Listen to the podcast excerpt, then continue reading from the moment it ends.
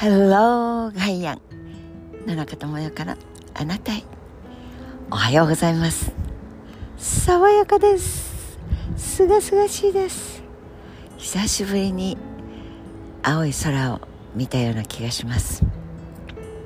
皆さんの空はどんな空でしょう？あそうですよ。すがすがしいっていうのは春には使えない。ん？どっちでしたか？爽やかかな？そう秋のお天気が良くて空気が澄んでいてという時にしか使われなかった。ごめんなさい。どちらか。なんていい加減なんでしょうね。調べてみてください。そう全然美味しいじゃんこれ。全然というのは否定に使う言葉ですよと習ったはずなのに。全然いけてる。全然 OK じゃん。と言った方がなんとなく全然感でいい感じ。全然ダメよ。そう確かにこの方がしっくりくる。という世代とえ？違和感全然感じない。そうそう正しい使い方ですよ。否定をするための全然も肯定文の前に使うとより一層全く感。全くよろしい。全くも全くダメなことはない。全くもやっぱり否定でしょうかね。まあ専門家に意見を聞けば全くもって由々しきこと。全然ダメ。なんでしょうけれど使い方は時代によって社会によって年代によってうちらという方言が今では当たり前の We 私たち？まあ私たちはそう思いません。なんてかっこつけんなよ。うちらはそうは思わねえよ。の方が若者たちは全く持って 何も喋れなくなっちゃいますね、でもそんなの気にせず感覚的にフィーリングでいい感じと思う口の数が増えればそれは常用寛容。普通に使われる言葉になるんですよね。だからその社会でそんなことをされる。でその権力を持ったその人の言うなりにならないと自分の望む例えばデビュー芸能人としてのメディアの露出の機会をもらえないとなればとりわけ人間を何年もやっていない幼い少年や青年たちあるいは少女たち48だの60いくつだの4だの8だのよく分かりませんがそうやって力を持った大人たちが少年少女の体や心をむざむざとそして蹂躙して思うままに言うことを聞かせる。でそれが当たり前になっているお池の中からは声を上げることができない。例えばそれは宗教でもそうかもしれないし政治の世界でもそうかもしれないしあるいは家族という一番小さな関係性のそして他人ではない関係性 DNA を共通項として持っている中でも共通なんてもんではなくてとんでもない被害に遭う加害をする。そういう生き物なんですね。人間というのは。で考えてみると植物とか動物とかというカテゴリーの中で人間以下のまあ思考力みたいなものだよねと勝手に人間がこれも思ってるだけなのですがという世界にはあまり多くは見受けられないような気がします、まあ、これも私の無知なるがゆえかもしれない。その世界にもやっぱりそういうものがあってそして折り合いがついていく淘汰されていくということなのかもしれません。でもジャニーズ事務所という誰もが知っている芸能界の事務所で当たり前のように行われていたことの「あ」当たり前の「あ」の字ぐらいが騒がれてしかも海外の BBC というメディアがドキュメンタリーで取り上げて「えー、BBC さんやってくれたじゃない俺たちだって書きたいけど書くわけにはいかないんだよ」と言った。筆を持ち顔を出してコメントする人々。どれだけいたでしょう日本の中で。そして謝罪の動画と文章が送られて知らなかった。い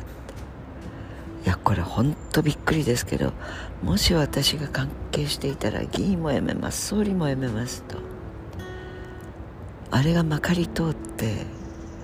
黒塗りののり弁で嘘を部下に強要した人が偉くなる。やっぱりこういう国会をいただいて平気でいるということがどれだけいろいろな分野のモラルハザード。え俺知ってましたけど書けなかったんです。とは言わせないわよあんたたち。みたいなこと。ぬけぬけととかイケシャーシャーという言葉。これも正しい言葉遣いかどうか分かりません。でも本当にぬけぬけと正しいことを言うなんて言葉には使えまあ今の時代少なくとも私は使えない。ぬけぬけとというのは嘘つき詐欺ごまかし。そういう事柄をしれっとしてあたかも正義のごとく自己肯定感を満載にして話をしたり動いたり踊ったり指示を出し続けるという。そんな事柄もこの小さないえとても大きな社会の現象日本における。それをこのまま許していくということだったらもっと小さなこと大きなことも力さえ持ってれば抑え込むことができる世の中になっているのかもしれません。そしてもっとひどくなっていくのかもしれません。例えば同じ芸能界という昔は河原古事などという差別用語で使われていた職業がセレブリティとセレブと呼ばれている。いい悪いの話ではなくてこれも全然美味しい話。と同じように時代がそうなっているという表現形です。同じ芸能界でも例えばイギリス例えばアメリカという国で12年前あるいは20年前にセクハラにあったあの男性俳優に僕は性的ないたずらをされた。ということが告発されてそして俳優生命を今セレブの有名俳優と言われてる人でもその事実が明るみに出た途端に芸能界から